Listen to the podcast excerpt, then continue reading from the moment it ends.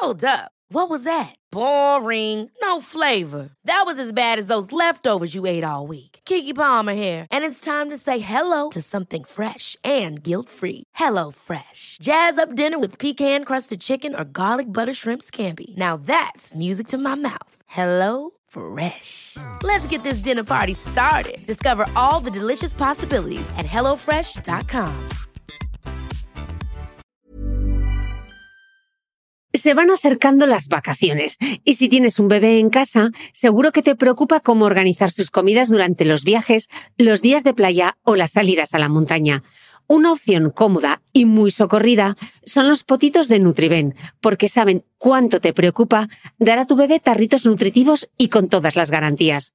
Los potitos se preparan aquí en España con los mejores ingredientes, como frutas, verduras, carnes o pescados, y solo emplean aceite de oliva virgen extra. Esos ingredientes tal cual se trituran, cocinan y se envasan al vacío para su correcta conservación. Y ya sabes que igual de importantes son los ingredientes que lleva un alimento como los que no lleva. Los potitos de Nutriben son tarritos que no contienen sal, azúcares añadidos, almidón, colorantes, conservantes, gluten o aceite de palma.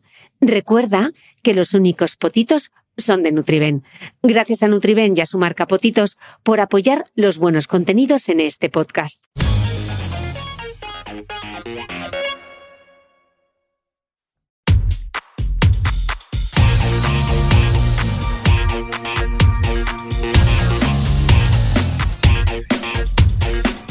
Hola, soy Cristina Mitre, periodista y autora del blog de Beauty Mail. Bienvenidos a mi podcast, donde todas las semanas charlaré con los mejores expertos de la cosmética, la nutrición, el fitness y el bienestar, para que te sientas bien y te veas mejor.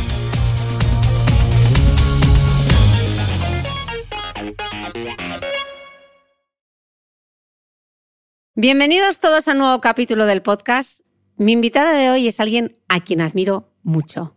Una mujer capaz de crear un movimiento social a partir de un tweet, de transformar una comunidad emocional, su club de malas madres, en una asociación con muchos proyectos reales a favor de la conciliación, llegando incluso hasta el Parlamento Europeo.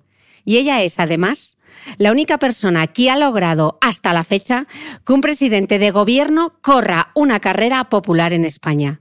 Laura Todo lo puede Baena consiguió esto y mucho más porque no sabía que era imposible. Bienvenida, Laura. Qué bonito, Cris. Oye. Has puesto los bellos de punta. Laura, y todo este mogollón de, malas madres empieza por un tuit que tú lanzas en noviembre de 2013 en plan desahogo.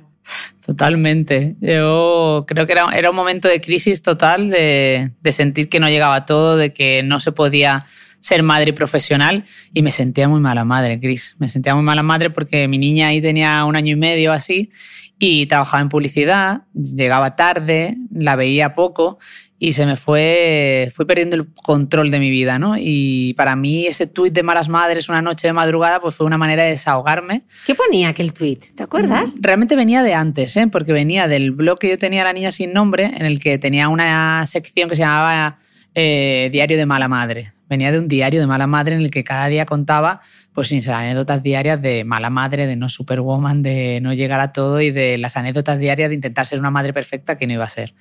Y empecé a mover un hashtag primero, que era hashtag mala madre.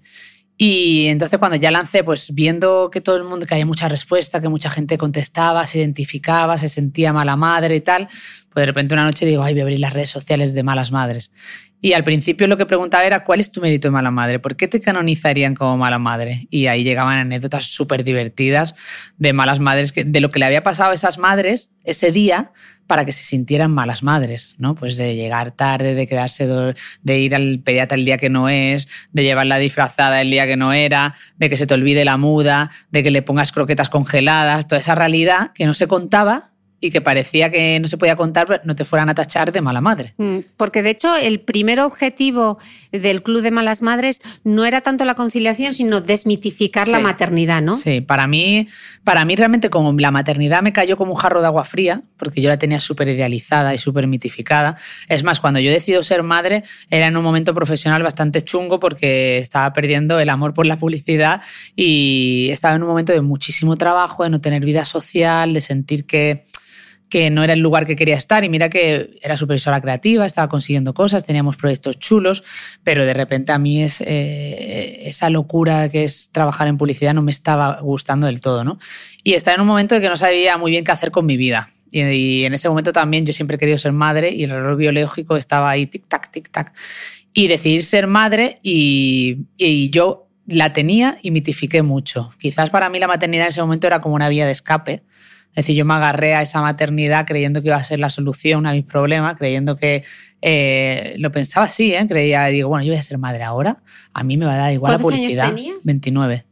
A mí me va a dar igual la publicidad, realmente esto va a ser el porqué de mi vida, ¿sabes? Pensaba que había una luz que me iba a iluminar con mi bebé en brazos y que lo demás me iba a dar igual creía realmente que mi trabajo me iba a dar igual. O sea, ahora lo pienso y, digo, qué absurdo, pero realmente estaba en un momento de crisis y me agarré a algo para salir de ahí, ¿no? Y claro, pues llegó la maternidad y llegó como un tsunami, como una crisis existencial brutal de perder mi identidad, de no saber quién era yo y, de, volver, y de que cuatro meses de un permiso de maternidad pasan muy rápido y te ves de nuevo en la agencia de publicidad trabajando con la misma intensidad, la misma responsabilidad, los mismos objetivos y una niña que casi no ves. ¿no? Entonces de repente fue un desbordamiento porque, porque me di cuenta que ser madre y profesional era muy complicado, pero como tú dices, lo primero era desmitificar la maternidad. O yo me sentí engañada, me sentí engañada desde el momento en el que creía que las contracciones eran como dolores fuertes de regla. Sí, eso era lo que te quería preguntar, porque te he oído muchas veces decir que, que nosotras somos una generación de mujeres engañadas. ¿Qué cuento o qué concepto erróneo, eh, quizás sin querer, eh, nos han transmitido nuestras propias madres. Sí, y es, curioso, ¿eh? porque a la vez, luego ya yo, creo que, que, a lo mejor los mensajes de mi madre los traducía mal, porque realmente ella para mí es la mujer que más ha luchado porque yo y mi hermana seamos independientes, nos busquemos la vida, no dependamos de nadie, estudiemos, siempre nos ha apoyado en nuestras carreras, y, pero a la vez el modelo de madre que ella me ha enseñado era el de una madre que renunció a su carrera profesional porque ni siquiera en ese momento mi madre se lo podía ni siquiera plantear ni pensar. Entonces mi madre renunció, mi padre era el que tenía una vida laboral intensa, sin parar, viajaba y, entonces, claro, era como una contradicción entre lo que te están en qué camino te están educando y lo que tú estás haciendo en casa, ¿no? Al final yo era la hija que tiene a su madre, que la recoge de extraescolares, le lleva el batido hecho en casa, mi madre se dejó la piel por nosotras, ¿no?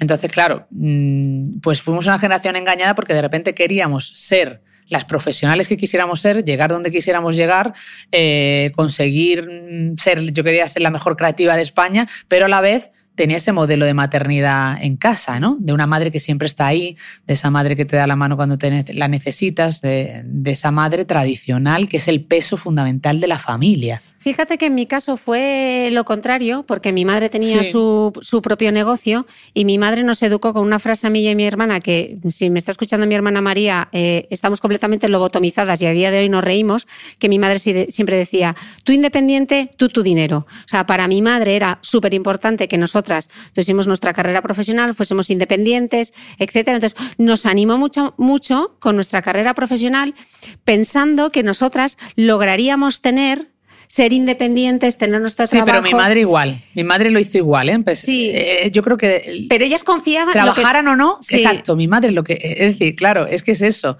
Ellas nos educaron creyendo que no íbamos a tener los problemas que ellas tuvieron. Y entonces, eh, y eso lo tenían tanto las madres que habían renunciado como las que no, ¿eh? tenían esa fuerza brutal y mi madre igual, ¿eh? no dependáis de un hombre, tienes que ser independiente, tu vida, tal, o sea, de verdad que siempre digo que es la mujer más feminista que conozco porque es la que me empujó a, conseguir mi propio camino, a hacer mi propio camino, pero yo siempre lo digo, digo, cuando de repente llegué al mercado laboral y me sentí tan engañada, miraba como a mis padres y decía, pero mm, ¿por qué me habéis educado? Y yo creo que es que ellas no creían que cuando llegáramos nosotras iba a estar tan mal situación.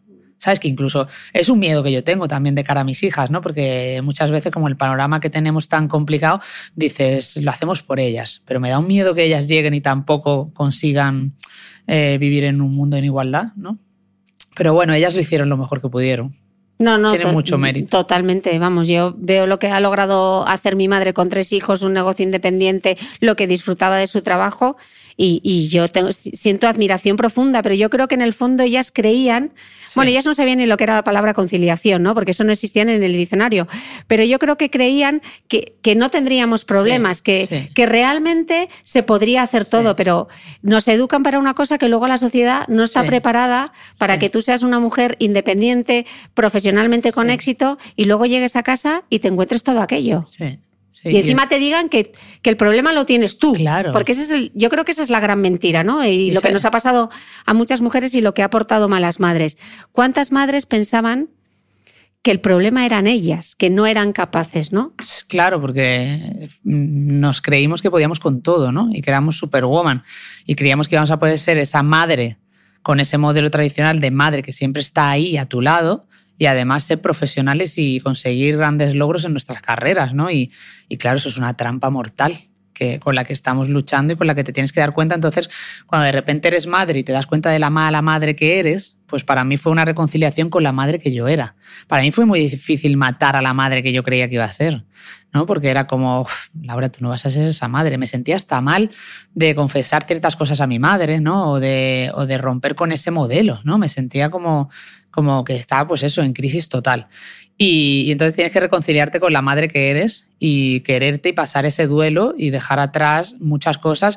Y, es difícil, ¿eh? Es difícil. Lo que pasa que se hace más fácil pues cuando de repente te das cuenta que no estás sola, que este sentimiento lo tienen la mayoría de las mujeres de este país y de esta sociedad.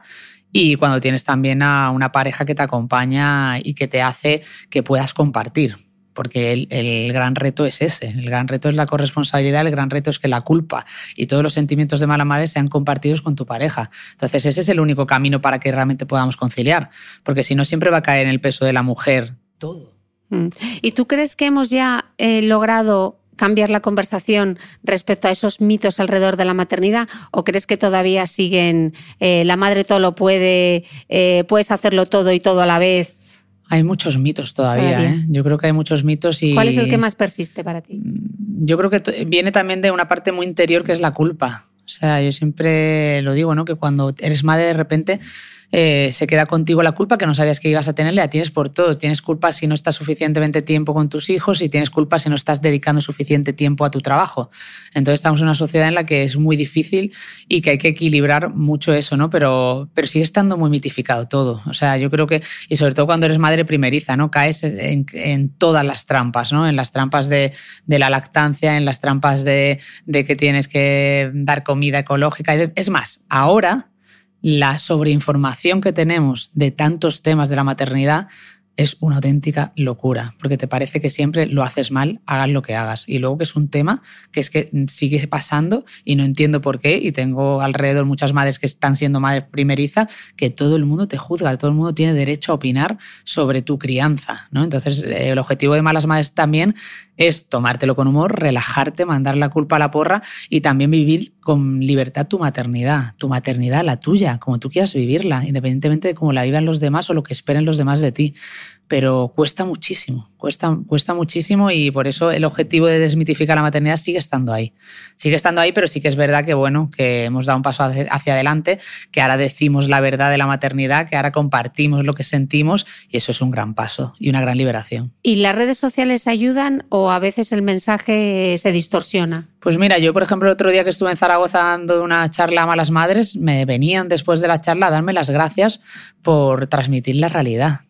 ¿Sabes? Porque se ve mucha mitificación en las redes sociales. Tú entras en Instagram y ves a un montón de madres influencers que muestran una vida que no es su vida, porque tampoco lo hacen con mala intención, pero cuando tú en una foto bonita muestras tu casa bonita, tus niños perfectos y tu vida, tú muestras una parte de tu vida, que es una parte que está realmente eh, manipulada entre comillas, ¿no? Porque yo puedo sacar un rincón de mi casa muy bonito y perfecto y tú y el resto, porque eso es lo que tienen las redes, la gente imagina el resto Y si tú solo muestras la parte bonita y la parte perfecta, pues la gente piensa que esa vida es perfecta y eso genera mucha frustración al resto de personas que no pueden llegar, ¿no? O que, o que están cada día luchando por sobrevivir.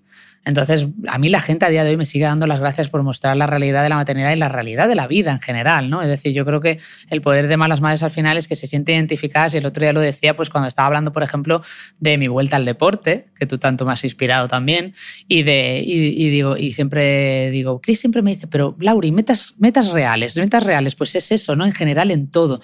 Es decir, ser real con lo que realmente tú eres y con lo que tú puedes conseguir. Entonces, cuando yo, yo decía, claro, la gente se inspira conmigo cuando hago deporte se inspira conmigo cuando cuento las cosas porque ven una persona real que tiene sus limitaciones, sus problemas, su, su día a día. Y las redes sociales muestran solo una parte y hay que tener mucho cuidado ahí. Y también hay que ser un poco eh, espíritu crítico, ¿no? Exacto, tener un espíritu crítico, tanto de la gente que estamos compartiendo y tenemos esa responsabilidad porque yo me lo tengo con una responsabilidad social, como de la gente que ve del otro lado, que tampoco nos quedemos solo con una parte, ¿no? En todo este periplo de malas madres, con todo lo que has conseguido desde 2013, ¿en cuántos momentos te has visto superada? Bueno, eh, bastantes. yo, tengo crisis cíclicas. Al principio, al principio mal, ¿eh? porque al principio no las veía venir y me llegaba la crisis y de repente era como, cuando te llega la crisis, cuando no sabes qué va a venir, te, te, remueve muchísimo y te vapulea y te lanza al otro lado de, de la habitación sin esperarlo. Ahora ya ahora ya vas aprendiendo y vas sabiendo ponerte límites y vas sabiendo que vienen y las vas controlando de otra manera. Pero al principio, claro, ten en cuenta que yo, era, para mí era un desahogo personal. Yo el club no, no, no, lo... Cuando yo creo Malas Madres no lo creo con la intención de que sea un negocio, de que sea mi proyecto de vida, de que realmente se rentabilice era un desahogo, fue la terapia que a mí me, a mí me salvó el club de la crisis existencial que tuve con la maternidad. Yo cuando me fui de la agencia, eh, mi hija tenía, cuando ya decido por fin que el renuncio, porque es, para mí es importante que la gente entienda que yo renuncié para luchar por no renunciar y creo que la fuerza que, tiene, que tengo a la hora de luchar por la no renuncia viene de mi propia renuncia. Si no, no, cuando tú no sufres en tu piel las cosas, difícilmente puedes luchar por ellas o ser ejemplo. ¿no? Y, o sea, tú renunciaste porque fuiste consciente de hasta aquí, porque no puedo más. Sí, era, o sea, toque fondo toque fondo, por eso cuando la gente dice que suerte tal, o el club o se admira o tal, digo, bueno, y toque fondo, ¿eh? toque fondo. Y ahí había dos opciones, o, irme de la agencia o, o, volverme loca de verdad. ¿eh? Porque, porque fue súper duro, porque, porque al final no sabía ni quién era yo ya en ese momento, ¿no? Y, y de, esa y esa renuncia puede que fuera la, la primera crisis, ¿no? Y claro, cuando, eh, cuando yo me fui a casa, yo me fui a casa, renuncié eh, a la carrera y empecé a hacer cosas freelance, pues bueno, los diseñadores y los creativos siempre tenemos nuestros clientes, siempre no puedes parar de pensar y tal. Y entonces le dedicaba más tiempo a ese Twitter, pero le dedicaba más tiempo y empecé y querer el blog y empezaba y mi hermana me ayudaba a, escribir artículos y tal y pero pero era pero era algo muy naif y muy pequeñito y sin intención, ¿no? Lo que pasa que, claro, evidentemente yo también soy comunicadora y soy muy bocaza, si empiezas a mover y a ver y, a generar cosas sin saber muy bien qué estás haciendo y entonces se, desbordó. El, el verano de 2014 yo me acuerdo que de repente ahí es que ni, ahí, ahí no generaba yo nada eh, con el club económicamente. Ahí todavía no me había dado de alta ni de autónoma. Y, en ese y en ese momento se desbordó, empezaron a llegar todas las editoriales, los medios de comunicación, marcas para hacer cosas, y fue como, wow, wow, wow, ¿qué hago con todo esto? ¿Sabes? Entonces, bueno, ha sido muy rápido todo y me he tenido que ir adaptando y evolucionando según el proyecto iba pidiendo las cosas, pero, pero, pero eso también hizo que fuera un tsunami. Yo de repente me vi de, encima de una ola surfeando sin saber muy bien qué hacer, ¿no? Y, y, ha habido varias crisis y yo creo que a los dos años hubo una, una grande que ahí eh, también fue el no puedes con todo, tienes que pedir ayuda y ahí es cuando pues contraté a la primera persona y empieza a generarse un proyecto un poco más serio. Y, y el año pasado, y el año pasado, pues, la crisis más grande que yo creo que he tenido fue el año pasado después de la party, que lo pasé muy mal. Y, Y en ese momento... ¿Por qué lo pasaste mal si era un día de, celebración? Sí, me desbordó. Realmente no creo que fuera lo que pasó en la parte, sino para mí la parte siempre es un punto de inflexión en el año porque llevas todo el mogollón de hasta junio, cuando llegas a junio llegas agotado y a final de junio de repente ¡bum! explosión de la parte con todo lo que ello supone, con, la, con también con la responsabilidad con la que yo me tomo las cosas y de repente ahí me desbordé, pues se juntó, pues eso, yo creo que, que a lo mejor eh, no, no le pongo nombre, pero a lo mejor me dio una crisis de ansiedad de ver tanta gente alrededor, tanta gente acercándose, no supe gestionarlo. Yo me acuerdo que hubo un momento en la parte que yo sentía que estaba flotando con una nube y que la gente me miraba y yo no la veía, era como que me, hablaban y yo traspasaba. Y ese día me, fui, me fui de la party, hice un novio a la fuga en toda regla. Y, es más, he vivido con un poco de ansiedad y de miedo esta party de este año porque me fuera a pasar lo mismo, ¿no? Y gracias a Dios no me ha pasado. Eh, entonces le he quitado que necesitas como repetir las cosas para que no te pase y entonces ya respirar. Pero después de, de la party lo pasé fatal. Empecé a, perdió el sentido, el club. De repente empecé a, reflexionar mucho y a repensar y, estuve mal. Eh, pero, pero me ha pasado, los últimos años me ha pasado siempre en estas fechas. ¿eh? He tenido crisis en junio del año pasado y en junio del año anterior también. Pero, pero bueno, ahí lo que, estás muy cansada, entonces lo que tienes que hacer es parar, tomar distancia y, volver a iniciar el camino. Recordarte por qué empezaste, tomar distancia y, y, ahora las crisis son de otra manera, porque, porque ya tengo un equipo alrededor y porque he tomado decisiones personales que me han hecho avanzar. Mm. Eh, yo sabes que te admiro muchísimo porque yo también empecé Mujeres que corren como un tuit eh, pero tú has sabido hacer de, un movimiento social, de un proyecto social, algo rentable y viable, que esto es súper importante porque aquí no nos podemos dedicar a hacer las cosas simplemente porque sí, porque tú habías dejado tu trabajo y mm, eh, tu sueldo fijo, te haces autónoma, tienes tus gastos y, creas esta mm, pedazo de... Mm, de, movimiento que casi te, supera. ¿Qué ha sido lo más difícil de toda esta historia? Hacer, sabes, que el movimiento social no pierda su identidad, pero al mismo tiempo poderle dedicar tu tiempo y que sea viable económicamente.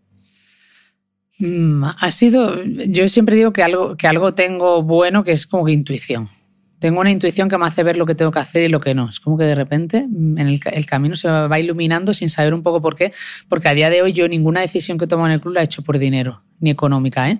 Y somos 11 personas ya, mm. ¿sabes? es que esto es, una, esto es una mini pyme. Claro. y, Tienes un local. Mm.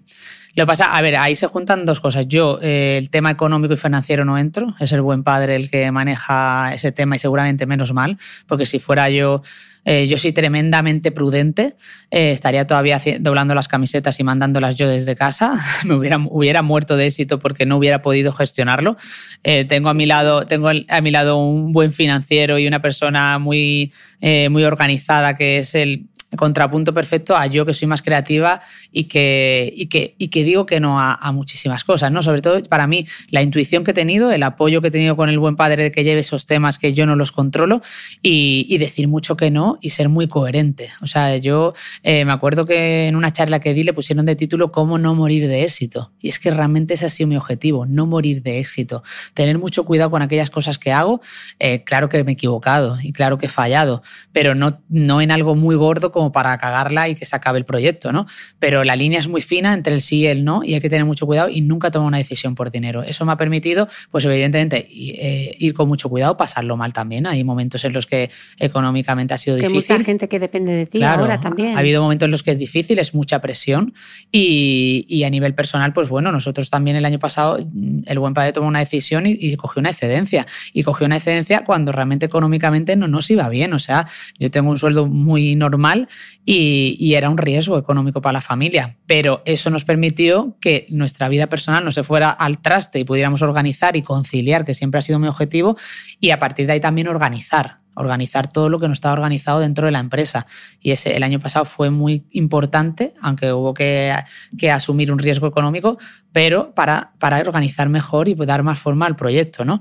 Y, y, luego, pues bueno, pues yo creo que con el trabajo y con, y con la coherencia con la que trabajamos y siendo prescriptoras de verdad y generando contenido de calidad con el objetivo de que siempre los proyectos sean para ayudar a las malas madres, escuchamos muchísimo a la comunidad. Ahí tengo a mi, mi hermana, que es mi mano derecha y que es la que el ojo que todo lo ve y la que me va transmitiendo todo lo que dicen las malas madres, eh, pues las marcas han confiado en nosotras, ¿no? Y, tenemos tres grandes marcas amigas que este año por primera vez, yo creo que por primera vez es el año que, estamos más tranquilos a nivel de proyecto, porque tenemos tres marcas amigas que nos dan una tranquilidad anual y, nos permiten hacer proyectos en los que creemos y eso te da mucha tranquilidad a nivel de, empresa y, eso, y hacer poco a poco y no tener prisas y poco más. Porque pasamos de una comunidad emocional, Laura, en la que se identifican muchas mujeres, a que tenga ya un trasfondo social cuando ya aparece todo el tema de la conciliación. Y tú estás trabajando, y desde el club estáis trabajando a tope para conseguir un pacto de Estado por la conciliación, ¿no? Sí. Sí, eso nació, eh, sí, como tú decías al principio, eh, la conciliación está desde el inicio porque por culpa de la falta de conciliación yo creo el Club de Malas Madres y por culpa de la falta de conciliación yo tengo que renunciar a mi carrera y le dedico más tiempo al club.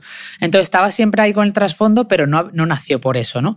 Y nació como el desahogo. Entonces cuando ya me fui de la agencia y ya le dedico más tiempo, yo empecé a compartir mi falta de conciliación y la situación que tenía y me di cuenta que de repente se generaba un debate, Cris, es decir, era el problema social de la generación de mujeres y sobre todo madres, ¿no? Era realmente lo que nos unía y lo que nos ponía de acuerdo. Pero tú dices una cosa muy interesante y yo quiero hacer hincapié aquí porque yo no soy mala madre, pero me siento muy parte de este club y que es, tú dices literalmente, no debemos pensar solo en la mujer, sino que se debe implicar toda la sociedad. Total. Porque la conciliación no es solo de que no un esfuerzo que tienen que hacer las madres, sino que es un esfuerzo que tienen que hacer las madres, las mujeres, los hombres. Sí, es una responsabilidad social. Y al principio, pues claro, al principio cuando nos conocía menos gente, cuando éramos más pequeñitos y, luchaban por la conciliación las madres, pues se pensaba que lo que buscábamos es un permiso maternidad más largo, por ejemplo, ¿no? y que solo nos centramos en eso. Realmente luchamos por la conciliación para todas y para todos, porque no tendría sentido, sería poco inteligente luchar por la conciliación solo para las madres, porque eso siempre nos pondría en el rival más débil dentro de una empresa nosotros tenemos que luchar por jornadas continuas con flexibilidad horaria. Tenemos que luchar por incentivar a las pymes cuando dan cambios en medidas de conciliación. Hay que luchar por la corresponsabilidad, hay que luchar por la implicación del hombre en el cuidado de los hijos y las tareas domésticos familiares. Hay que luchar por un cambio cultural del trabajo. O sea, es que esto va mucho más allá. Cuando realmente, si todos tenemos las mismas condiciones de conciliación y de igualdad, eso hará que una madre no sea un rival más débil dentro de la empresa, sino siempre le van a poner la M de madre, si no vamos a seguir atrapadas en las medidas de conciliación inexistentes y absurdas que hay en este país, que son la reducción de jornada y la excedencia. No, eso no es conciliar. Conciliar realmente poder flexibilizar tus horarios. Conciliar es que en un momento dado de maternidad te quiten unos objetivos porque tú no puedes llegar a todos, pero eso no pare tu carrera profesional. Y no se entiende, ¿no? No se entiende. Eh, eh, no sirve de nada. Por ejemplo, el otro día en una jornada de igualdad se debatía sobre la necesidad de prestaciones económicas por hijo o hija a cargo. Yo no sé hasta qué punto eso es bueno para las mujeres, porque realmente en, los países nórdicos, que tanto son espejo y a los que nos tenemos que mirar, si te dan una ayuda por hijo o hija a cargo, lo que te están haciendo es mandarte a tu casa a cuidar de tus hijos y de tus hijas y la mujer desaparece del mercado laboral. Yo creo que eso no es la solución. La solución es un, sistema laboral distinto en el que la mujer no sea penalizada por ser madre. Seis de cada diez mujeres renunciamos a nuestra carrera profesional al ser madres. Es muy fuerte. Y por otro lado, el 40% de mujeres renuncia a ser madre por su carrera profesional. O sea, ¿qué estamos haciendo cuando realmente hay un problema de reemplazo poblacional, cuando no tenemos futuro, Cris, cuando ha bajado la, natalidad el 40% en los últimos 10 años, que son datos de hace dos semanas, y dices, nadie está haciendo nada por esto, no se están preocupando de verdad. Y da igual, porque a la mitad de la población no le interesa porque es que los hombres están en sus puestos de poder y están dirigiendo este país, mientras las mujeres, cuando llegamos a los 30, 35, 40, la edad que somos madres, nos alejamos del mercado laboral. Y no hay mujeres ahí tomando decisiones y no hay mujeres porque el gran techo de cristal de la mujer es la maternidad y se ve que la brecha salarial se dispara cuando llega la maternidad. Entonces, es un problema súper complejo, pero a la vez hay medidas tan claras que cambiarían las cosas y que no se está haciendo, ¿Qué es medidas, como a quién le está interesando ¿qué, esto. ¿Qué medidas claras tú ves? Bueno, ¿O claro, es decir, la- una de las más importantes que esperemos que en 2021, si se cumple, se llegue, es los permisos igualitarios intransferibles de maternidad y paternidad.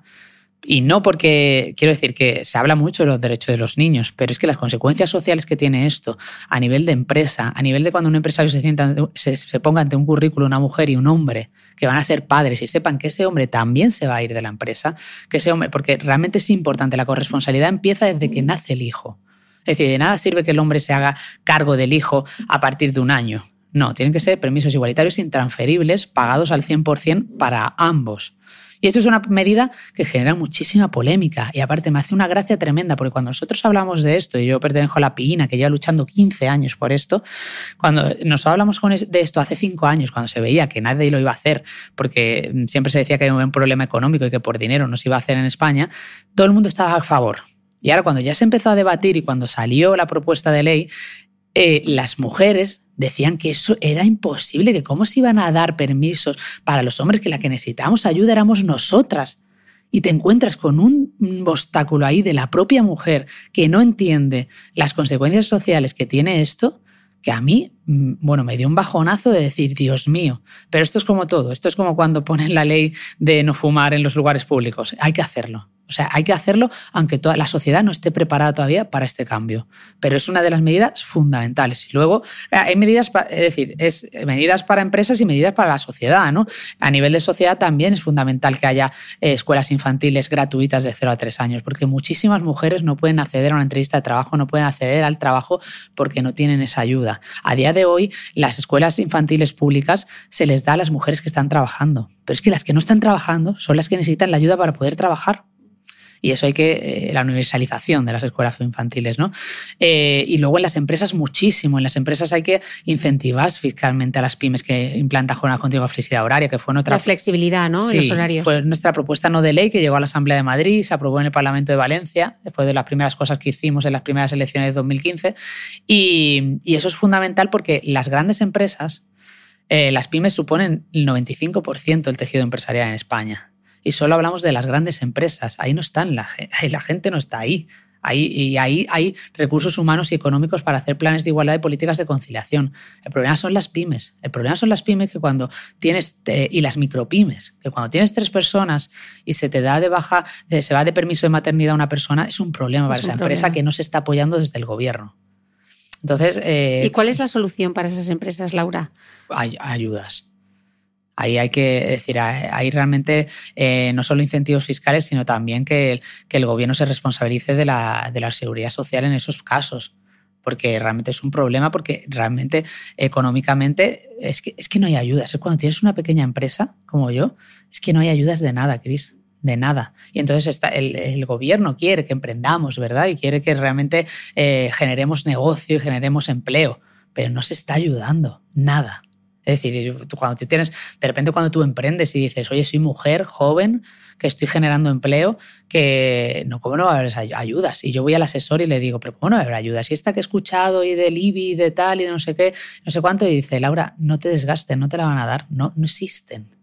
¿Sabes? Entonces eh, es bastante triste que eso Mm. sea así a día de hoy.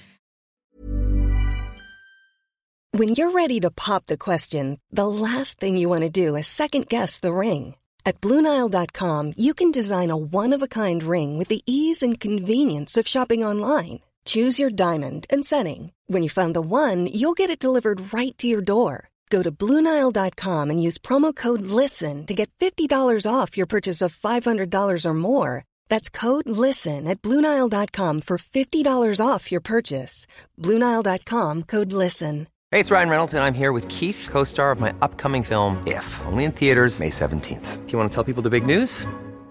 All right, I'll do it. Sign up now and you'll get unlimited for $15 a month and six months of Paramount Plus Essential Plan on us. Mintmobile.com slash switch. Upfront payment of $45 equivalent to $15 per month. Unlimited over 40 gigabytes per month. Face lower speeds. Videos at 480p. Active Mint customers by 531.24 get six months of Paramount Plus Essential Plan. Auto renews after six months. Offer ends May 31st, 2024. Separate Paramount Plus registration required. Terms and conditions apply if rated PG.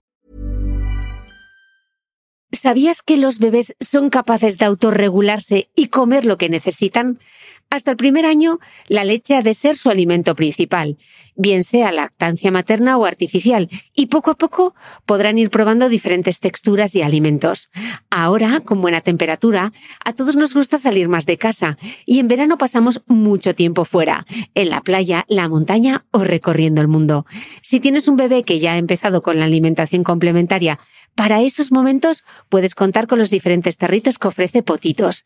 Hay recetas para bebés desde 4 y 6 meses y solo llevan ingredientes como frutas, verduras, carnes o pescados que se trituran y se envasan tal cual. Los potitos de Nutrivel son tarritos seguros, fáciles de conservar y transportar, ya que no necesitan refrigeración, tan solo mantenerse en un lugar fresco. Se calientan en microondas o al baño María, sin conservantes ni azúcares añadidos. Gracias a Nutriben y a su marca Potitos por ser nuestro mecenas del mes.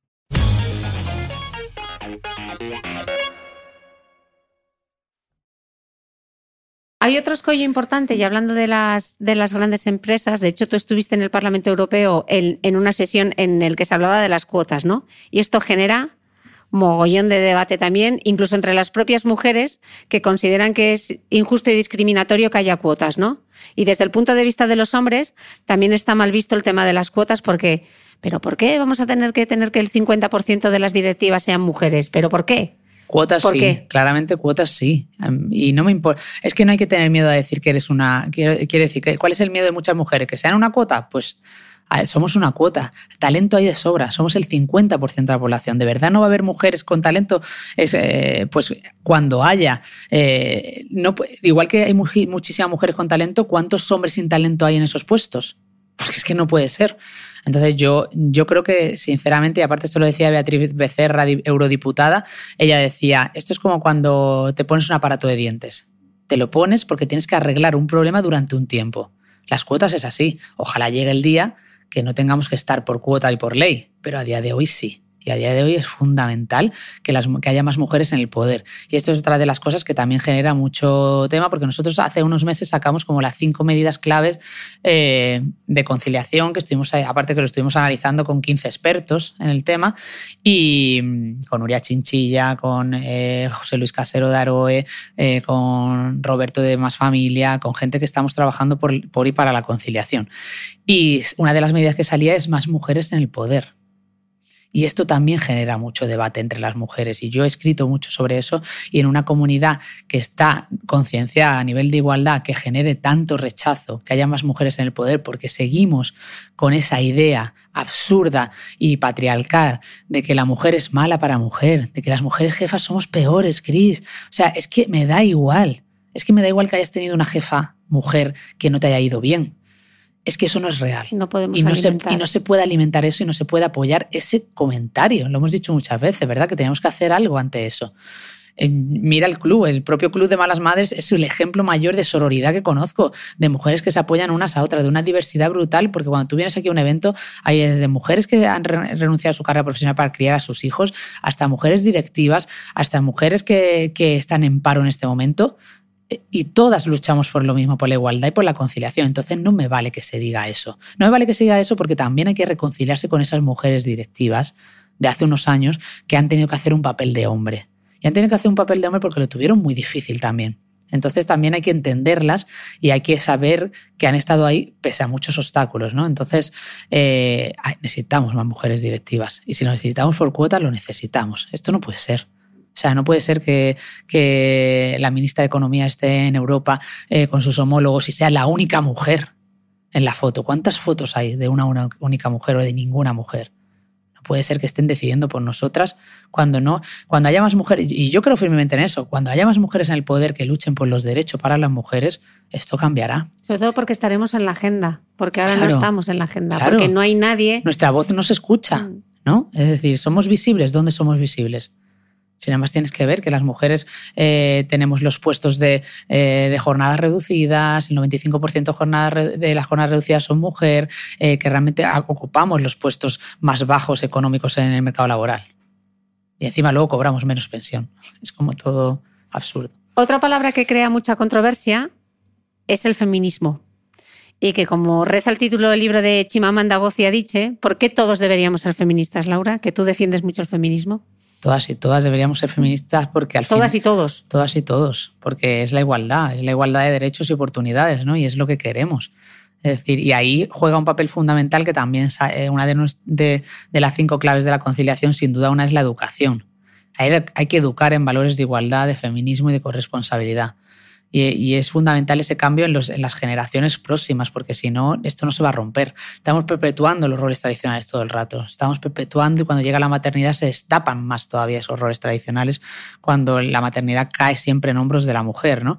Y, ahí, entra la parte de, del instinto maternal ¿no? y de la naturaleza nos hace a las mujeres encargarnos de los hijos. Y eso es una trampa es una trampa porque... Que nadie lo va a cuidar tan bien como lo cuidas tú. Claro, ¿no? es una trampa. O una madre es una madre. Claro, como una, como una madre... No nadie. O sea, yo hace un, eh, la semana pasada, ¿no? La semana pasada estuve en una jornada en la que escuchaba a hombres hablar de feminismo y era para para echarse las manos a la cabeza y volverte loca de lo que se estaba diciendo, porque nos comparaban a las mujeres con las minorías y los grupos, ¿sabes? Eh, la diversidad, ¿no? Que, porque esto es como, ahora ya parece que hemos superado la igualdad, hay gente que se cree que la igualdad está superada y de repente ya entramos en los comités de diversidad. ¿no? Y entramos en los comités de diversidad eh, con las minorías discapacitadas y con otros grupos eh, en riesgo. No, no. Esto era como, y, lo decía Carmen Vela, la científica, decía, no, no, no, no se equivoquen. Esto es un, una cuestión de justicia social. Somos la mitad de la población. No somos diversidad, no somos un grupo minoritario. ¿Estamos locos? Entonces, eh, realmente hay mucho miedo al feminismo, ¿no? Porque de repente, pues bueno, la gente no tiene, no hay cultura del feminismo en este país. No hay cultura del feminismo. También a la vez nos han educado en una igualdad aparente. Yo si tú a mí con 21 años me preguntas, cuando terminé la carrera y me vine a Madrid a estudiar, me pregunta, ¿eres feminista? Yo me creía que la igualdad existía. Yo no creía que la igualdad estaba tan lejos de ser superada. Entonces yo me vine a Madrid creyendo que yo podía hacer lo que quisiera hacer. Y la, la primera, y, y, realmente a mí el gran mazazo de la, de la desigualdad, cuando viví la desigualdad en mis carnes, fue cuando fui madre, porque por ejemplo viví en mis carnes la brecha salarial y viví como mi, la persona que me sustituía, hombre, ganaba más que yo cuando yo llevaba cinco años en la empresa. O sea, ahí se destapó mucho la desigualdad en mi caso, ¿no? Pero yo me creía que ya estaba superada. Nos han educado en una igualdad aparente. Y entonces eso hace que, claro, nos han educado en igualdad aparente, nos creíamos que la igualdad no era, que no había que seguir luchando por la igualdad. Nada más tienes que ver que en el anterior gobierno no había ni siquiera eh, esa materia en la agenda. Entonces, de repente, pues es como hacerles ver que el feminismo es necesario, ¿no? Sí, pero y que muchos, no tengamos miedo. Eh, muchas mujeres eh, no entienden el feminismo y muchos hombres se sienten atacados por las feministas. ¿Cómo cambiamos la conversación, Laura? Pues a mí muchas veces, ¿no? Cuando estoy en cualquier jornada de debate y tal, siempre me vienen y me dicen muchas mujeres, con tu feminismo sí me identifico. Me hace mucha gracia porque por un lado digo, no hay tipos de feminismo, solo hay uno único, pero sí que hay distintos tipos de comunicar el feminismo, ¿no? Y eso es una realidad. Y yo creo que cuando tú vas de la mano de la necesidad de ser corresponsable, de hacer equipo con el hombre, de realmente que este cambio no viene solo de nosotras. Yo soy de la opinión, y sé que muchas feministas no, eh, de explicar las cosas. Ellas, eh, muchas de ellas, y las que admiro profundamente, entienden que si ellos no se unen a esta, a, a esta lucha, pues peor para ellos. Yo no.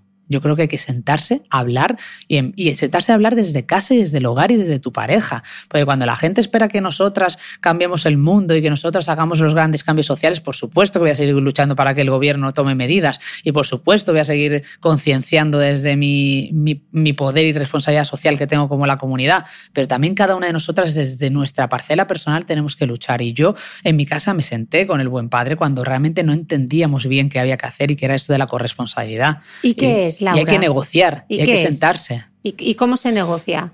Se negocia, dan, eh, se negocia realmente con algo tan básico como yo no voy a renunciar a mi carrera profesional, tú tampoco, vamos a buscar la manera. Y se negocia cuando realmente hay una corresponsabilidad y un respeto por las dos partes y cuando tú tomas un proyecto personal y familiar, de verdad, en, de, de, verdad en una conversación y en un acuerdo. Es que esto es como un acuerdo. Yo creo que con tu pareja cuando eh, creas una familia tienes que hablar como con tu jefe o tu jefa cuando tienes que hablar de un contrato. Tienes, es una, tienes que sentarte a negociar y tienes que sentarte a decir, oye, las tareas doméstico-familiares es algo tan simple. ¿Qué tareas vas a hacer tú? ¿Qué tareas me encargo yo? Es decir, tú vas a llevar a las niñas, yo las recojo. Nosotros los domingos gestionamos esto como si fuera realmente un ejército total y sabemos perfectamente la agenda y cómo lo vamos a llevar. Evidentemente hay imprevistos. Cuando eres madre y cuando eres padre, eh, los imprevistos bienvenidos sean, ¿no? Pero sí que hay que hablarlo y hay que negociar. Y en mi caso es porque tu carrera profesional va a valer más que la mía. ¿no? Que es que eso existe. Y, yo soy un ejemplo de, rol cambiado, ¿no? Porque seguramente en muchos momentos hago yo más el papel de hombre tradicional que de mujer, ¿no? Porque, bueno, porque mi carrera en un momento dado pues ha necesitado ese apoyo y él me lo ha dado. Pero eso no se da y para mí tienes que ser un hombre con mucha seguridad hoy en día para asumir un papel secundario y estar en la sombra de una mujer, ¿eh? porque, porque tienes que tener mucha seguridad y creer mucho en ti y en lo que, en lo que quieres. Tú hablas mucho de la palabra hacer, dices mucho la frase hacer equipo. Sí, hacer equipo. Hacer equipo en el hogar y hacer equipo en, en la empresa, ¿no? Al final, delegar. Eh, cuando hacemos los talleres de conciliación y de corresponsabilidad en las empresas y en asociaciones, lo que más cuesta a las mujeres es delegar, lo que más les cuesta. ¿No? Es como están las pobres desbordadas, sintiendo que no pueden, sintiendo que no son superwoman, pero luego le preguntas y no delegan ciertas parcelas de la vida. Y ahí es lo que vimos en el estudio Somos Equipo hace dos años cuando vimos la diferencia entre tareas doméstico-familiares visibles e invisibles. Es decir, están todas las tareas visibles a las que le puedes poner un tiempo, un principio, un fin, eh, tareas como pues eso, bañar a los niños, eh, llevarles al colegio, pero luego están todas las tareas invisibles que no tienen reconocimiento social y que están ahí perturbando tu mente, la carga mental, y que son realmente pues todas esas de requerimientos de guardería, de las, las vacunas, de estar pendiente de si tienen pantalón para verano o no, y toda esa carga mental y esas tareas invisibles siempre caen en hombros de la mujer. Entonces yo en mi caso no. Yo en mi caso, quien sabe cuál es el calendario extraescolar y quien sabe realmente eh, cuándo es el cumpleaños de la compañera es él. Es que eso es lo que te hace realmente eh, quitarte ese peso. Mm. No vale hacer la parte visible solo y lo que vimos en el estudio es que los hombres hacen la parte visible, que tiene reconocimiento social, es que hasta para eso son muy listos.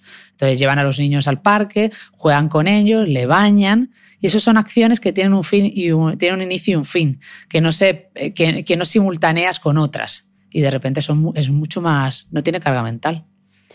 Pero claro, esto no es solo algo que tú te puedas poner a negociar con tu pareja. Esto también tiene que ser en la educación, en, la casa, en la sociedad, en los colegios, en las medidas que se pongan, ¿no? no muchas veces es como Juana de Arco, todas, ¿no? Sí. Cada una en su casa. que por algo se empieza, pero... Es paralelo. Es paralelo y sobre todo porque, porque si no, si esperamos al cambio social y al cambio cultural y a las medidas, pues nos podemos morir y esto necesitamos un cambio ya, ¿no? Necesitamos un cambio ya y el cambio empieza desde dentro hacia afuera y desde fuera hacia adentro, las dos cosas. Por eso necesitamos leyes que sean palancas de cambio, pero también necesitamos el trabajo de la sociedad desde dentro. Eh, Laura, emprender algo así como un proyecto tan gordo como es Malas Madres, eh, con semejante responsabilidad social en el que tú te sientes además tan responsable, ¿cómo te proteges tú? Porque al final tú eres la cara visible de Malas Madres y todo lo que llega eh, te llega a ti, lo bueno y lo malo. Y a veces gestionar eso no es sencillo. ¿Cómo has encontrado tú el equilibrio? Sí, pues fue rápido, decir, rápido detectarlo, ¿no? Porque al principio, pues de repente eso, ¿no? De repente te explosiona todo, llegan muchas oportunidades. Al principio, cuando tú tienes un proyecto pequeño, hay mucha, eh, sientes como que si dices que no, ya no va a salir nada más, ¿no? Sientes como que es el final y tienes que, y tienes que alimentarlo, ¿no? Entonces tienes que... Pero yo me fui viendo en una rueda en la que estaba en sitios donde no quería estar, que hacía cosas que no quería estar, que, te, que realmente no estás a gusto y sobre todo teniendo muy claro cuál es tu misión. Es decir, mi misión realmente es poder luchar por la conciliación, poder desmistificar la maternidad, ayudar a las malas madres. A mí lo que me importa son ellas, lo más importante del club son las malas madres, esas mujeres anónimas, esas mujeres que me paran por la calle y que se sienten súper orgullosas y que me dan las gracias por lo que estoy haciendo. Y el resto, el postureo, los eventos, eh, las grandes campañas, el estar dentro de proyectos como muy visibles, a mí no me importan. O sea, soy cero ambiciosa soy muy ambiciosa, es como es contradictorio, ¿no? Porque soy una persona que quiere cambiar el mundo y conseguir grandes logros, pero soy cero ambiciosa económicamente y cero ambiciosa de, imagen, ¿no? Entonces eso me, eso me libera mucho, porque digo mucho que no. Entonces yo lo que me di cuenta es que sobre todo tenemos como mucho miedo a estar en la zona de confort, ¿no? hemos pasado por una época de sal de tu zona de confort, ¿no? Es decir, sal. Y yo lo que digo es entra en tu zona de confort, ¿sabes? Y mi zona de confort es estar los fines de semana en mi casa, con mis hijas, con mi marido, con mi, en mi barrio y, estar ahí, donde me siento segura, eh, donde, donde tú llegas, donde tú vienes de un evento, vienes de algo que te ha pasado muy gordo y vas a tu casa, a tus miserias, a tu día a día, a luchar para que no se peleen, a que se ha puesto mala, a que esa realidad, esa cotidianidad, yo la necesito. Y eso te hace tener los pies en la tierra y tener tu día a día. Yo sigo siendo la misma con los mismos problemas. Sigo viviendo en mi casa de dos habitaciones, o sea, tampoco la vida me ha cambiado ni, ni tampoco de repente soy otra persona ni tengo otra realidad. Entonces, eh, siempre eso, ¿no? Volver a mi zona de confort. A mí siempre me equilibra muchísimo eso. Entonces viajo poquísimo. Eh, hubo un momento en el que alguna vez, ¿no? Al principio del todo, pues que me vi en un... Me acuerdo que me vi una noche en un hotel en Bilbao, que había ido para grabar un spot y de repente dije, ¿qué hago yo aquí? ¿Sabes? ¿Qué hago yo aquí? Yo no, yo no me siento bien así, ¿no? Y luego me, he ido encontrando mal en otros, en otros momentos, ¿no? En eventos en los que me he sentido disfrazada, en los que me he sentido que no era yo. Y entonces, pues bueno, he tenido que pasar al otro lado, sentirme que no era yo y sentir que perdía la esencia, incluso mm, que iba de prestado por la vida y para volver a sentirme yo misma, ¿no? Y es todo el rato eso, repensar el camino, repensar por qué empezó esto y volver siempre a ese camino. Para mí es fácil porque de repente, cuando de repente veo que una semana concilio peor o tal, es como, uh, esto no va bien. Y entonces vuelvo otra vez al camino a decir, oye, yo, yo quiero conciliar. Es un reto complicado porque hay semanas y mucho curro, no tanto por los eventos y tal, porque eh, son por muchos proyectos y hay, y hay que echarle muchas horas. Si una empresa no se saca adelante de 8 a 3, aunque yo aquí tenga un horario oficial para la gente de 8 a 3, luego hay que echar muchas horas. Acuestan las niñas y tienes que seguir trabajando. Pero en estos momentos, pues bueno, tú sabes que el buen padre ha dado el paso de unirse al proyecto conmigo y, la tranquilidad emocional y familiar que tenemos ahora mismo, pese a que a la vez también es un riesgo brutal y nos genera mucha presión, pues es distinto, ¿no? Nos, nos podemos equilibrar, podemos flexibilizar y yo creo que lo peor ya ha pasado. Aún así, hay momentos de desbordamiento, hay momentos en los que tienes una responsabilidad social tan grande, en las que sientes que, aparte yo soy una persona que de repente a lo mejor cuando cuando veo que el proyecto de repente es como que se relaja, ¿ves? ¿No? Yo siempre lo comparo como una llama, ¿no? Tienes como una llama ahí que está encendida. Y cuando ves que se va a apagar, ¡pum! Inevitablemente, inconscientemente hago algo que lo vuelve a revivar la llama, ¿no? Y es como un constante generar cosas para que esto siga adelante, para que siga generando ideas nuevas, para que siga siendo innovador, para que siga siendo original. O sea, es una lucha, es una lucha porque al final nos ha tocado un puesto de, de, innovar todo el rato, ¿no? Y eso, hace, eso es muy cansado y, y, bueno, es difícil, pero, pero ahora me siento en equilibrio. Y cuando tú tú crees mucho en esto y crees mucho en esto con mucha pasión. ¿Cómo haces para que emocionalmente, cuando no se entiende o cuando la gente tergiversa el mensaje o cuando se recibe una crítica, eh, porque una cosa es una crítica, otra un juicio de valor y otra es cuando te dicen algo que va que no tiene que tiene cero empatía, ¿no? ¿Tú cómo te blindas a eso? La verdad, tengo mucha suerte, ¿eh? porque tengo pocos haters. O sea, aparte, el año pasado me salió uno en verano y ahora me ha salido otro este verano. Después de la parte me salió uno. y son gente que van a matar, que les da igual, que realmente te van a decir algo malo independientemente de lo que hagas, ¿no? Tengo mucha suerte, mucho apoyo. Normalmente las propias malas madres me defienden a muerte y es como que callan a esas personas. Y también llega un momento en el que te haces una coraza, ¿no? Aparte de, yo me acuerdo al principio del todo, al principio, principio, en el que realmente ahí a lo mejor es cuando hacía más daño porque tú habías empezado algo con algún valor emocional brutal. Ahí todavía no era nada económico y de repente había gente que juzgaba o ponía en duda tu proyecto emocional, tu intención, y buscaban, buscaban, otras intenciones y decías tú, pero ¿qué me estás contando? Que estoy aquí dejándome la piel y esto no es por dinero, ¿sabes? Entonces ahí me acuerdo que aparte fue, y aparte fue un, periodista, un escritor conocido que me dedicó un post que encima digo yo, pero este hombre, dedicarle tiempo a, un, a escribir de mí sin saber ni quién yo era, que ponía en duda hasta que había estudiado, que me da igual, porque es que mis, mis padres no han estudiado y han conseguido muchas cosas cosas en la vida, no hace falta estudiar, pero encima que mientan de ti, ¿no? Y de algo personal. Y yo me acuerdo que esa noche llorando, pero llorando, o sea, una irritación, y hablando con mi padre, mi padre, Laura, o te haces una coraza y aprendes a tomarte las cosas de otra manera o no va a merecer la pena. ¿Sabes? Y, para mí siempre está ahí como ese pensamiento y esa guía, ¿no? De, decir, realmente te merece la pena, estás luchando por algo y, y, conecta contigo mismo. Pues eso me tiene que dar igual. Ahora me defiendo, ¿eh? No me callo O sea, no me callo. Y es más, soy, eh, es decir, no lo hago, no lo hago con intención, pero, pero soy muy empática y siempre me pongo en el lugar del otro. Entonces, cuando entra un hater ahí a matar, yo le, propongo hasta que se tome un café conmigo, ¿sabes? Y le digo, de verdad, te invito a que vengas a la house, a que me cuentes eso y a que yo te cuente el porqué de las cosas. ¿no? Cuando ponen en duda eh, que concilies o cuando encima tocan como la parte de la fibra sensible de lo que más te, te importa. Pero es que hay dos cosas. Tengo la conciencia tan tranquila, Cris, de que cada día lucho por ser ejemplo de lo que estoy defendiendo, porque si no fuera así, yo no podría luchar por esto. O sea, si yo no cada día no intentara conciliar mejor y sé que a veces no lo consigo, que a veces me salgo del camino y que, bueno, para eso también hago equipo y me quita un poco la culpa y no pasa nada si es el buen padre quien está con ellas y yo intento superarlo y hacer mucho trabajo interior mío. Y tengo la conciencia tan tranquila de que lo que puedan decir no es real, que eh, por un lado eso y por otro lado le invito a que se siente conmigo a tomarse un café, porque realmente creo tanto en esto que, que no me da miedo, ¿sabes? No me da, no me da miedo lo que puedan decir. Porque al final eh, puede venir eh, y luego cuando la gente, pues cuando la gente ve que estás luchando socialmente por algo y que a la vez estás ganando dinero por un proyecto, pues normal, es que es nuestro trabajo. Es que ahí también hay que hablar, aquí también hay que romper muchos tabúes, ¿no? Porque es que esto es trabajar y cada día nos dejamos y cada día nos dejamos la piel y gracias a esas marcas amigas que han confiado en el club y que confían ciegamente en el club y que nos dejan hacer realmente lo que queremos y luchar por los proyectos que nos queremos, estamos aquí luchando por otras cosas de manera gratuita. Es que mucho de todo el contenido que damos, que es totalmente para todas las malas madres. El teléfono, ¿no? El teléfono, claro, el lanzamiento del teléfono amarillo de la conciliación, que en dos meses hemos tenido más de mil llamadas, Cris, que estamos ayudando a muchísima gente con un servicio que debería venir del Estado. Es decir, todo eso porque está ahí. ¿Por qué podemos dedicar todo el tiempo a todo eso? Pues porque luego tenemos otros proyectos que son rentables, si no sería imposible.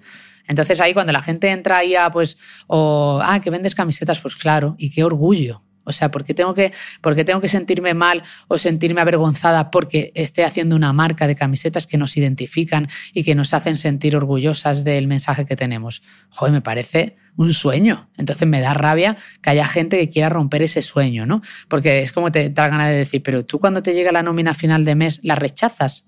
Porque tú estás trabajando por gusto. No sé. Ahí, ahí, ahí, ahí cuando ves que hay mucha falta de cultura del emprendimiento y mucha falta de cultura de ciertos temas en España. Y que es normal, porque, son, porque es verdad que ni siquiera nosotras sabíamos que esto existía. Hemos aprendido, nos ha tocado defender eh, un tipo de trabajo que no tiene reconocimiento y que no se valora. Entonces tenemos que ponerlo sobre la mesa y demostrar y que se vea todo el trabajo que hacemos. Porque nosotras, precisamente tú, yo y otras más, no vivimos de poner una foto bonita, ni vivimos de vender un producto. Yo me paso el día diciendo que no a todas las marcas que quieren que venda un producto. Solo acepto regalos si vienen de malas madres emprendedoras que creen en ello y, que realmente tengo una manera de, ayudarlas. ¿no? Y que me guste, claro, porque, porque te llega tanto que si no estaríamos todo el día eh, recomendando. Em, a mí hay una cosa que te oí decir una vez que me gustó mucho. Cuando te llamaba tu madre y te preguntaba, y te preguntaba por ti y te decía, cuídate tú, Laura, mm. cuídate tú. Mm. ¿Cómo es de importante que las mujeres, cómo es de importante el autocuidado y que es algo en lo que yo intento ayudarte mucho y que les digamos a esas mujeres lo importante que es que, que no se diluyan ellas en todas esas responsabilidades, ¿no? recuerdo que en la encuesta Concilia 13F decíais que las mujeres españolas solo tienen 54 minutos al día de tiempo libre, ¿no? Mm, brutal.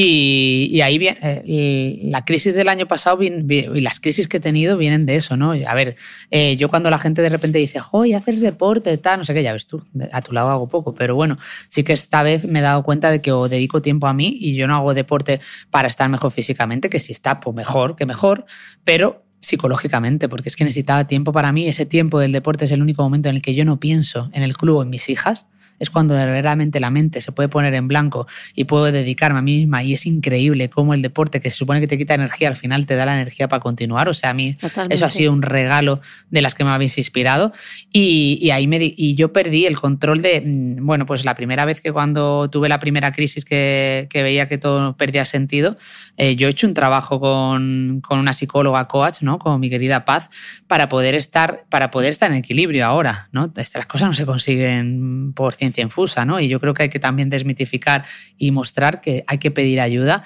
y que sola no podemos. Yo cuando me enfrenté a la rueda de mi vida, que fue el primer ejercicio que me hizo ella y me dijo, Laura, dibuja aquí lo que tú haces en tu vida. Y yo solo hacía trabajo y niñas.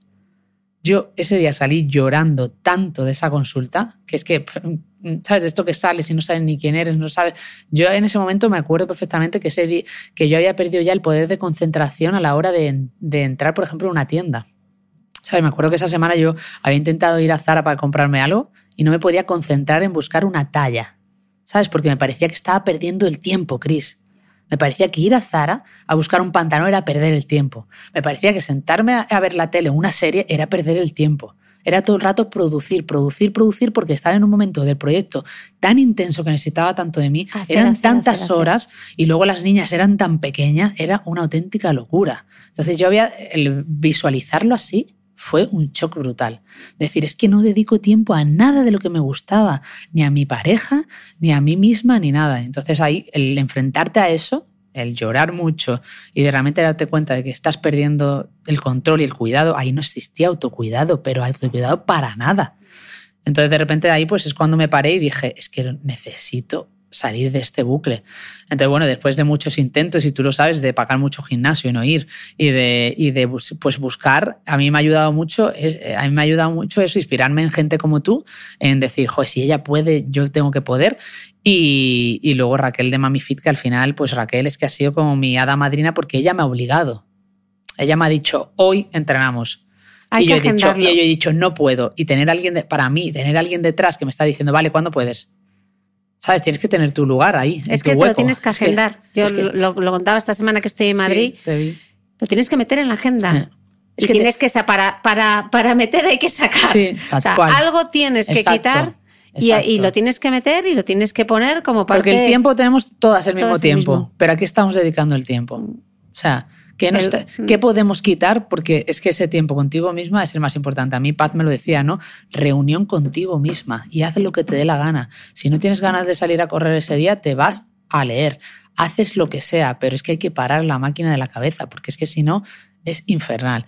Y cuesta mucho cuando eres madre porque darte cuenta de que si te cuidas tú, estás cuidando a los demás y estás cuidando mejor. Y si tú eres feliz, feliz la gente que te rodea, cuesta mucho, ¿no? Porque cuando llegas pues tarde del trabajo y de repente llegas a casa y dices, ahora que me toca estar con las niñas, ahora me voy a ir, ¿no? Y te sientes muy culpable, te sientes muy egoísta.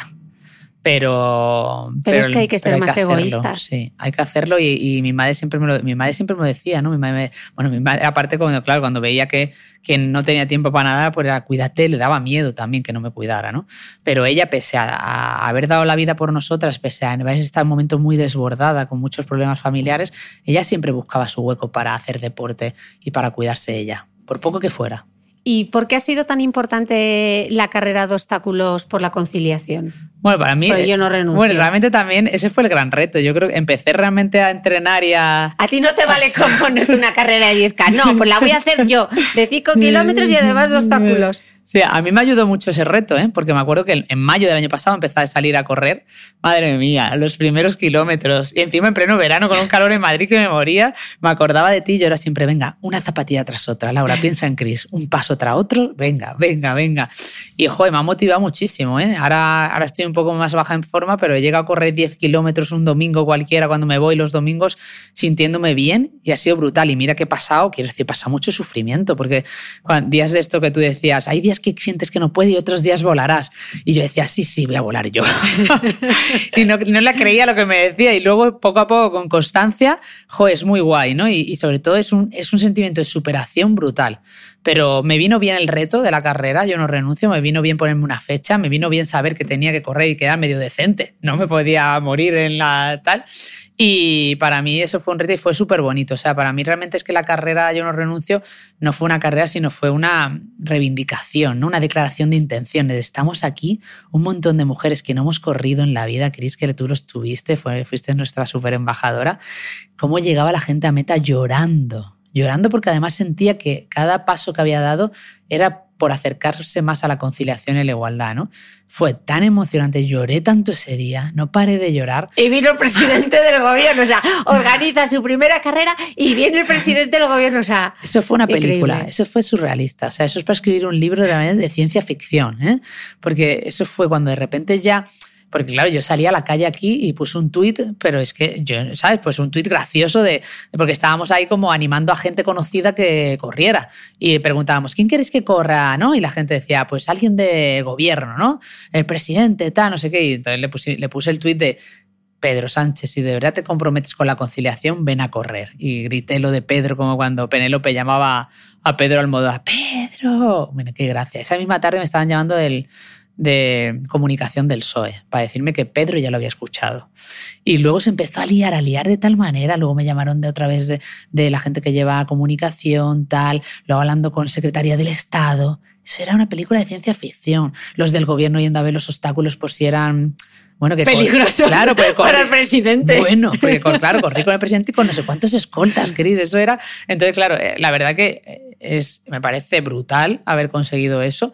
Me parece que es lo típico de cuando digo, cuando yo me vuelva loca, porque acabaré loca en un manicomio, y le diga a las enfermeras, corrí con el presidente, y dirá, mira, esta viejecita se ha vuelto tarumba. Pero, pero realmente fue también mucha presión, ¿eh? qué mal lo pasé, Cris. O sea, fueron los cinco kilómetros peores de mi vida. Peor que la maratón. Qué intensidad. Porque encima, claro, tenías que correr y tenías que darle conversación y tenías que darle los mensajes de lo que querías que saliese de allí con. Era como, ¿sabes? Iba, iba pasando cada obstáculo y iba contando. Me acuerdo que ya el último obstáculo, porque íbamos también con el presidente de las federaciones, yo le decía, José, cuéntalo tú. y ya no podía ahogada subiendo los 54 peldaños que representaban los 54 minutos de tiempo libre que tenemos las mujeres hoy en día, que era el dato que tú decías antes. Y yo ya medio ahogada ahí explicándole al presidente, ¡fua! Estaba por dentro, era como que acabe ya esto, que acabe ya esto, que acabe ya Oye, Lauri, estoy pensando, si conseguiste que para la primera carrera de obstáculos vienes ser presidente y ahora tienes la siguiente carrera el 13 de octubre, yo, chica, la reina Leticia, mira, ¿eh? Hombre, yo creo que debería venir ¿Debería el venir? que sea presidente, ya sea Pedro Sánchez o quien sea, debería venir. Y, y, luego, bueno, ya sabes que lo hacemos en más ciudades, así que hacemos en tu Gijón del Alma y en mi mala querida. Así que y tenemos, ¿Dónde se puede apuntar la gente a la carrera? Yo no renuncio 2019.com. Ahí está todo y se puede apuntar a, Madrid o a las ciudades que la vamos a hacer o también correr de tu ciudad, que el año pasado fue súper bonito el movimiento de mujeres que iban quedando ellas, de esas mujeres tuyas que corren y que hacían quedadas y corrían libremente con su camiseta amarilla. Entonces fue, la verdad que es un proyecto súper emocionante que debo mucho a gente como tú porque nunca creí que yo iba a poder correr una carrera. Claro que puede. Así que es como súper bonito, ¿eh? Nunca, la verdad que... Bueno, es, que correr al final tiene muchas transferencias a la vida real, ¿no? Correr te enseña a estar cómodo dentro de lo incómodo, te enseña a dosificarte, te enseña a proyectarte. Sí. Y con metas reales, ¿no? Reales. Es decir, como tú siempre me has enseñado, como, bueno, pues si un día es más, es más, y si un día es menos, menos, lo importante es salir y la libertad que te da, porque siempre lo hemos hablado tú y yo, es el deporte más conciliador que hay. Solo necesitas unas zapatillas, tirarte a la calle y eso para, para las malas madres es y disfrutar. Yo me alegro mucho de correr a tu lado en esta carrera que es la vida, de poder estar aquí finalmente grabando este podcast que ya tocaba. Eh, gracias Laura, gracias por esta entrevista, gracias No, por tu gracias tiempo, gracias por tu amistad y gracias por lo que haces por todas las mujeres. No, gracias a ti. Muchas gracias y a vosotros nos escuchamos el próximo domingo. No olvides que todas las notas de este capítulo están en mi blog de beautymail.es. Además, si no quieres perderte ningún capítulo del podcast de Cristina Mitre, suscríbete a thebeautymail.es y a cualquiera de las aplicaciones en las que puedes escuchar mi podcast, como Spreaker, Apple Podcast, Spotify, Evox y YouTube. Solo tienes que buscar el podcast de Cristina Mitre y darle a suscribir. Y un último favor, si entras en iTunes y me dejas un comentario y además me regalas unas estrellas, ayudas a que este podcast tenga cada vez más visibilidad y pueda seguir creciendo. Te espero el próximo domingo con una nueva entrega del podcast de Cristina Mitre.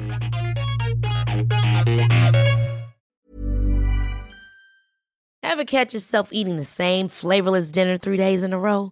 Dreaming of something better? Well, HelloFresh is your guilt free dream come true, baby. It's me, Gigi Palmer. Let's wake up those taste buds with hot, juicy pecan crusted chicken or garlic butter shrimp scampi. Mm. Hello Fresh.